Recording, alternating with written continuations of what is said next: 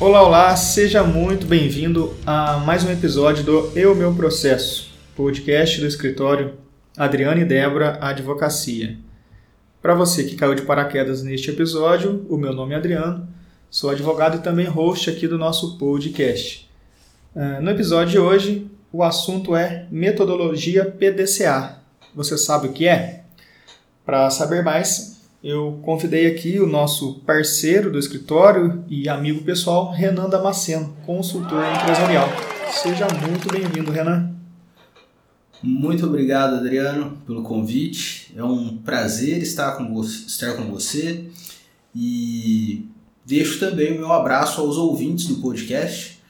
Espero contribuir com este assunto. Eu me proponho aqui a fazer um bate-papo, algo bem leve, bem descontraído, é, e a procurar trazer aspectos práticos dessa metodologia, como que nós podemos usá-la em várias situações da vida. Então, vamos ver como decorrem as perguntas ao longo do nosso bate-papo e vamos lá, espero contribuir. Perfeito. É, para quem não sabe, o Renan já gravou um episódio com a gente aqui, né, Renan? Controladoria Sim. e Compliance. É, foi um dos primeiros, né, da nossa caminhada nosso projeto de, de podcast. Então, para quem se interessar, eu vou deixar o link aqui na descrição. Renan, é, faça aí a sua apresentação para quem não te conhece, conte um pouco da sua trajetória profissional, acadêmica. Ótimo. Bom, vamos lá. É, eu sou formado em engenharia de produção pela Universidade Federal de São Carlos. Então, assim que me formei e ao longo da graduação também, o ambiente que eu vivi sempre teve a ver com gestão de processos, indústrias, empresas. Fiz vários cursos relacionados a Lean Manufacturing, Supply Chain, muita coisa relacionada à estratégia, à governança corporativa.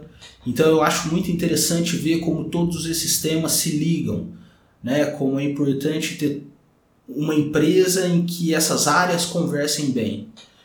Uh, depois disso, mais recentemente, eu fiz um mestrado em administração e já atuo há 12 anos uh, com foco em planejamento estratégico e orçamentário, dando suporte para o time de operações das empresas, para os times comerciais para que as empresas possam performar melhor.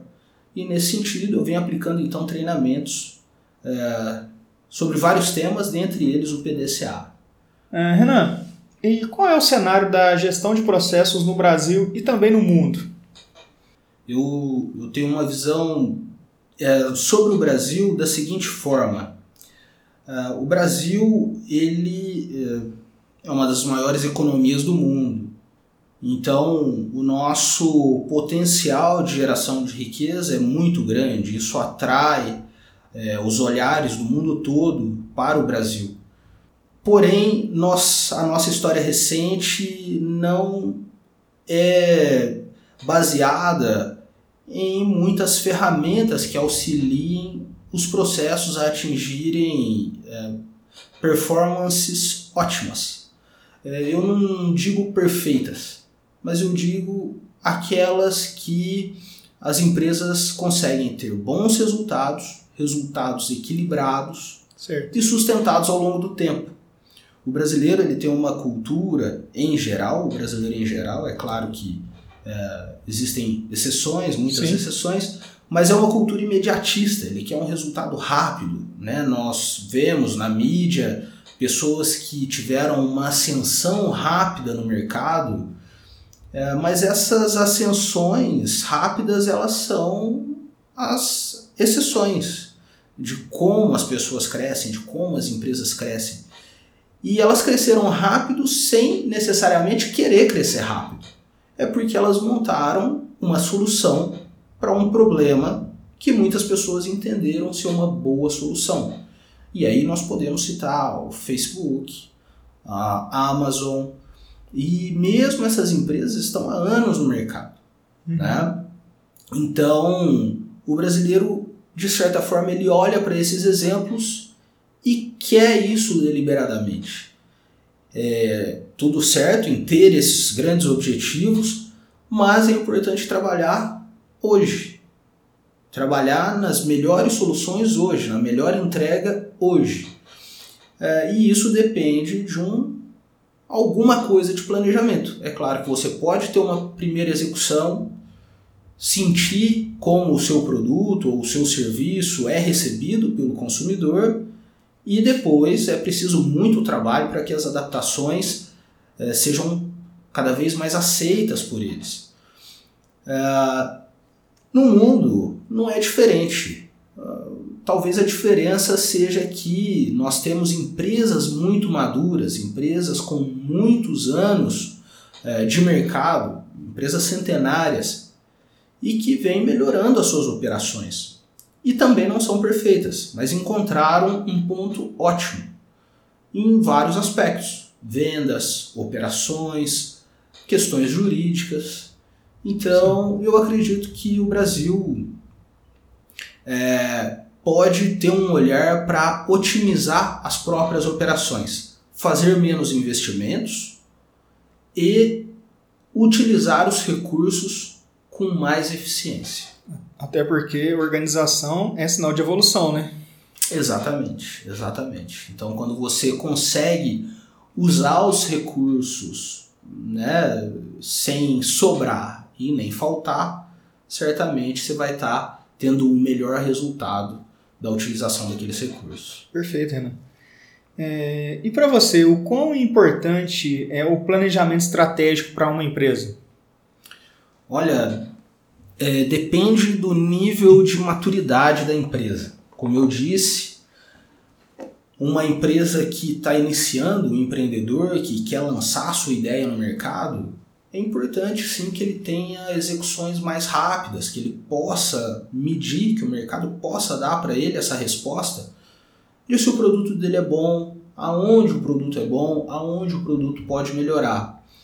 Então, talvez para essa empresa o planejamento estratégico possa ser algo secundário, mas não significa que ele não deva ter claro os objetivos que ele pretende, qual é o problema que ele pretende resolver.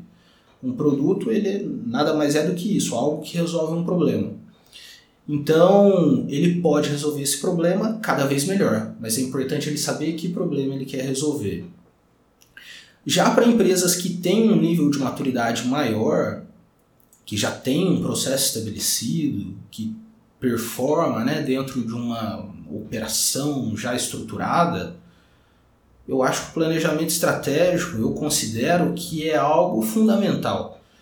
É ele que vai fazer a verdadeira comunicação entre os objetivos organizacionais e a operação interna, a operação do dia a dia, como a empresa deve funcionar em todas as, as escalas da hierarquia para que a missão da empresa seja cumprida. É, nesse contexto, deixa eu só fazer uma observação.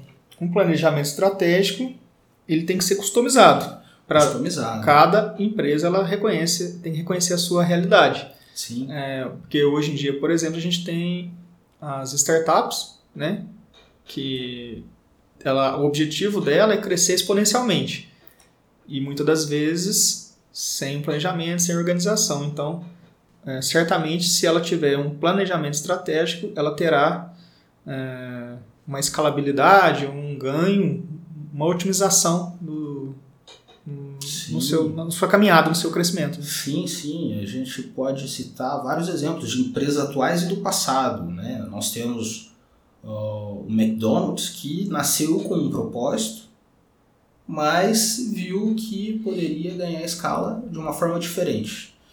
Uh, Posso fazer uma observação? Claro. Pois não. É interessante você citar o McDonald's, porque tem aquele filme Fome de Poder, que conta Exato. toda a história. Temos o Denzel Augusto, né, o nosso convidado aqui, que analisou o filme Fome de Poder, principalmente com relação à, conduta ética ou não, né? Sim, na, sim. Na história do... do é, é, tem esse lado e tem o lado do empreendedor, da fome Sim. do empreendedor, da Sim. fome pessoal daquele indivíduo de crescer. Né? Então ele identificou uma oportunidade aonde os criadores da ideia não haviam identificado. Exatamente. Né? E ele falou, puxa, isso é magnífico. A hora que o lanche chega para ele, né, o pedido dele chega rapidamente, ele fala, puxa, isso aqui é diferente. Já assistiu o filme? E, inclusive, eu recomendo que as pessoas que estão nos ouvindo assistam. Eu, é um eu, ótimo exemplo. Também gera muitas reflexões. Muitas reflexões, né? Em, sobre várias facetas aí. E para quem se interessar, eu vou deixar também um link aqui do episódio, né? O do análise do filme Fome de Poder. Muito, muito interessante. Ótimo, ótimo. E para citar um exemplo recente eh, de uma empresa que tem crescido bastante, inclusive fez o IPO na, na Bolsa de Valores recentemente. É uma empresa de Minas Gerais, é a Amélios, que nasceu como uma empresa de cashback, né? um modelo que eles trouxeram bastante inovador de fornecer é, crédito de volta para os consumidores é, e que tem pivotado a sua operação com vistas a se tornar um banco, um banco digital. Né? Então, é, a gente vê a avenida de crescimento que o Brasil oferece para as empresas que queiram crescer. É, Renan, agora, já adentrando no, no assunto PDCA, o que é essa metodologia? É, o PDCA é exatamente isso. Ele é um método, ele não é exatamente uma ferramenta, mas sim um método que se propõe a apresentar um caminho para a solução de problemas. E neste caminho, é importante identificar qual é o problema para saber quais são as melhores ferramentas a serem utilizadas. Uh, então, o PDCA, na história recente dele, ele vem uh, do Japão pós-guerra, que foi um país que sofreu muitas destruições e que no processo de reconstrução precisava justamente melhor utilizar os seus recursos, porque o Japão é um país de recursos limitados, limitados. muito limitados. Eles são um conjunto de ilhas é, com uma área de plantio e de habitação pequena, pequena e por isso que eles recorrem ao mar, né, consomem bastante peixe. Então toda a área disponível no Japão é bem utilizada. E o PDCA foi desenvolvido para que esses recursos fossem cada vez melhor utilizados uh, dentro de um ciclo de melhoria contínua. Então, mais do que oferecer uma solução de curto prazo, o PDCA ele oferece uma mudança de mentalidade, uma mudança de cultura nas organizações em que ele é, é implantado. Essa sigla vem das iniciais em inglês PLAN, uh, que é uma etapa de planejamento. Planejamento, sim. Do, que é a etapa de execução daquilo que foi planejado uma etapa de check, de checagem, uma avaliação se aquilo que foi executado foi bom, se não foi bom, ou o quanto foi bom, né? fazer uma mensuração mesmo dos resultados. E o ACT, que é no sentido de agir para padronizar, corrigir os desvios e fazer o ajuste fino, né? melhorar cada vez mais no sentido de estabilizar o processo ou no sentido de dar mais previsibilidade para a operação. Então, é, este é o método PDCA. E após a ação, retornando novamente no planejamento, num ciclo virtuoso. Exatamente. Que você me corrigiu aqui antes, e não vicioso. Certíssimo, Renan. É, Renan, e o PDCA ele pode ser utilizado em qualquer ramo de atividade, é, é, na vida pessoal, no setor público? Como é que funciona? Sem dúvida, sem dúvida. É, eu gosto de dar exemplos é, da própria vida pessoal, né? exemplos simples, como subir uma escada. Né? Você não consegue chegar no alto de uma escada sem passar por todos os degraus. entra muito no sentido do imediatismo que nós falamos há pouco. Então, é importante que um degrau seja bem aproveitado, né? que tu, todo o aprendizado que possa ser é, extraído de um degrau, que ele seja aproveitado, para que você possa ir para o próximo degrau com solidez, com equilíbrio, com robustez. Então, como eu disse, ele trata de uma mudança de cultura, criando esse círculo virtuoso.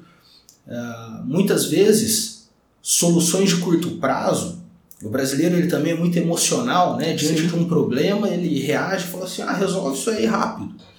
É, é importante parar um pouco, né? Ter um pouco de cabeça fria nessa hora, entender por que o problema aconteceu, como que ele chegou a ser um problema e ao invés de apontar culpados, entender quais são os mecanismos necessários para que aquele problema não ocorra novamente. Então é trabalhar na frente das situações. É, então é, é muito utilizado, é muito necessário na vida pessoal, no nosso próprio crescimento pessoal, profissional. No setor público, é fundamental. Nós temos o setor público prestando diversos serviços importantes e que podem ser aprimorados e que devem ser aprimorados o mundo está em constante transformação e o Brasil é um país importante. Ele pode Sim. estar na vanguarda de muitas transformações nesse sentido. Então seria maravilhoso ver o nosso governo, né, os nossos entes públicos se transformando nesse sentido. Renan, e o PDCA ele se relaciona com a gestão de riscos? Absolutamente, absolutamente. Né? fazendo um, uma adaptação para o mundo jurídico, para o mundo da gestão de riscos, é, e até trazendo para o nosso país, a gente vê a maior parte das empresas não totalmente preparadas para é, conceitos que estão em voga e não têm retorno, como por exemplo compliance, como o ESG, né? são as dimensões ambientais, sociais e de governança de uma empresa. Então. Uh, e que também dá assunto para um outro episódio de podcast? Nossa, dá muito assunto. Sobre muito ESG. assunto. Com certeza. Vamos marcar. Vamos, isso é um prazer. Uh, então a gestão de riscos também está associada a isso. Né? Uma vez que as empresas não têm os seus processos estruturados e que as transformações são constantes, é, as melhorias também devem ser constantes. Monitorar aonde é necessária uma intervenção, aonde os riscos podem ser mitigados é, e fazer isso de forma perene, de forma sustentada. É, não simplesmente puxar a orelha das pessoas quando elas adotam uma má conduta, mas sim entender e criar ali os mecanismos para que uh, os processos sejam mais transparentes, sejam mais uh, previsíveis. Né? Isso dá confiança para todos. Uh, não é bom você trabalhar num lugar em que as pessoas desconfiam do processo, desconfiam uma das outras o tempo todo, em que a liderança é tóxica, por exemplo. Harvard tem um artigo clássico sobre funcionários tóxicos que também vale a pena ler. É, então, a gestão de riscos também vai monitorar todos esses aspectos e vai criar as suas soluções à medida em que ela identifica as necessidades analisa os fenômenos, propõe as ações e entram nesse círculo virtuoso de estar tá sempre melhorando as ações realizadas. Perfeito, Renan. É, a maioria dos nossos ouvintes são pessoas auditivas, né? Tanto é que estão aqui agora escutando o nosso episódio podcast. Mas para aquelas que são também visuais, você tem algum material gráfico para que elas possam, que eu possa disponibilizar para download a respeito do PDCA? Posso, posso. Tem uma imagem que eu gosto bastante que é justamente sobre essa diferença cultural entre o PDCA brasileiro, vamos chamar assim, e o japonês. O, no Japão, as pessoas entendem que é importante parar diante de um problema e fazer a análise do problema, aprofundar, entender o que aconteceu e não sair fazendo e depois ter um retrabalho porque aquela mudança não foi sustentada. Quando você planeja, a sua ação ela é mais rápida, ela é mais eficiente, ela gera resultados melhores. É, tem uma outra imagem que eu gosto bastante, que é daquela competição de quem corta uma árvore mais rápido. E dois competidores recebem o mesmo machado.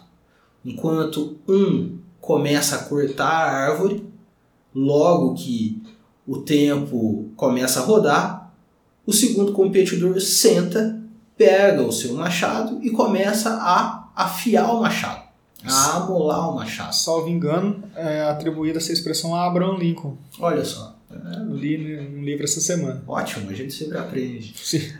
Então é, é maravilhosa essa história, porque é uma fase de planejamento. Sim. É uma fase de, em que a pessoa sentou, olhou para a ferramenta que ela tem, olhou para o problema que ela precisa tratar, olhou para a árvore, analisou a árvore, pensou, puxa, qual vai ser a melhor abordagem que eu vou dar aqui para cortar essa árvore? Enquanto isso, eu estou preparando a minha ferramenta.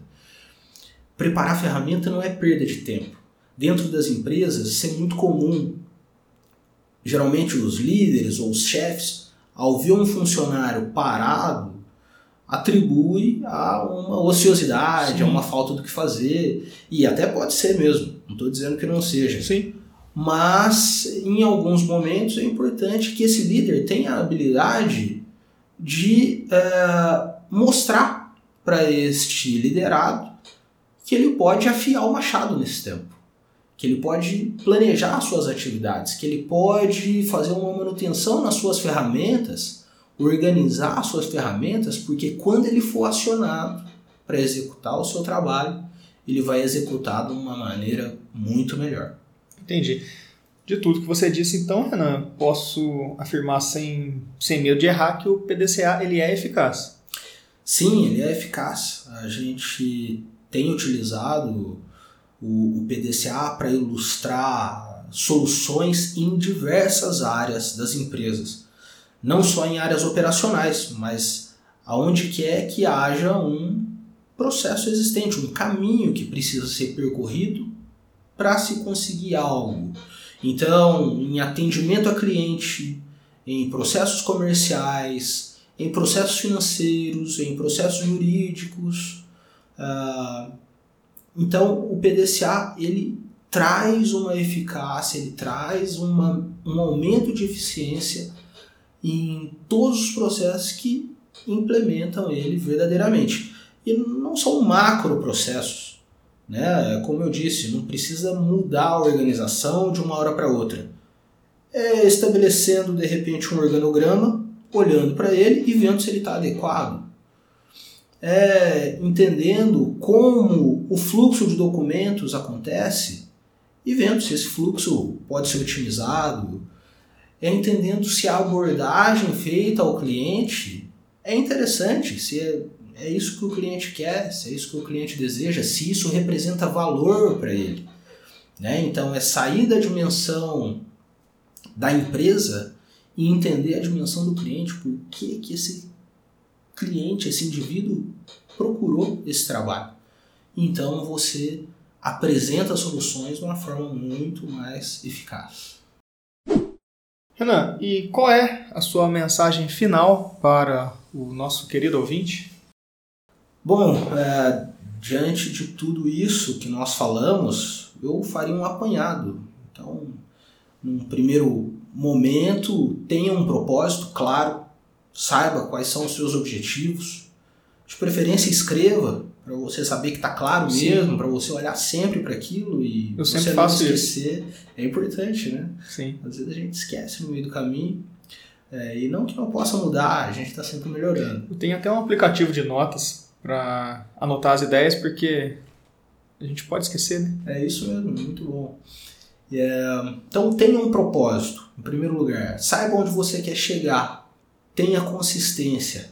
Um dia depois do outro, um degrau depois do outro, tirando todos os aprendizados que aquele degrau pode oferecer, sempre reservando um tempinho para amolar o machado, para se organizar, para estar tá com as suas ferramentas em dia. Refletir, pensar, né? Sim, e o caminho se torna bem mais agradável, bem mais prazeroso. Né? E de preferência que a gente possa ter bons parceiros, né, como você, para a gente trabalhar em cooperação. E assim a gente certamente vai construir meios melhores para o nosso país. Opa, excelente, Renan. É, eu, em nome do escritório, em nome da doutora Débora, agradeço demais a sua disponibilidade em compartilhar né, conhecimento com quem está nos ouvindo. É, de nossa parte, é só gratidão. Muito obrigado. E eu é que agradeço, é um prazer estar aqui batendo esse papo com vocês. Espero que as pessoas também aproveitem. E vamos marcar o próximo a respeito de ESG? Vamos sim, contem comigo. Vamos marcar. Um abraço, Renan, e um abraço para você, ouvinte, que nos escutou até aqui. Um forte abraço e até o nosso próximo episódio.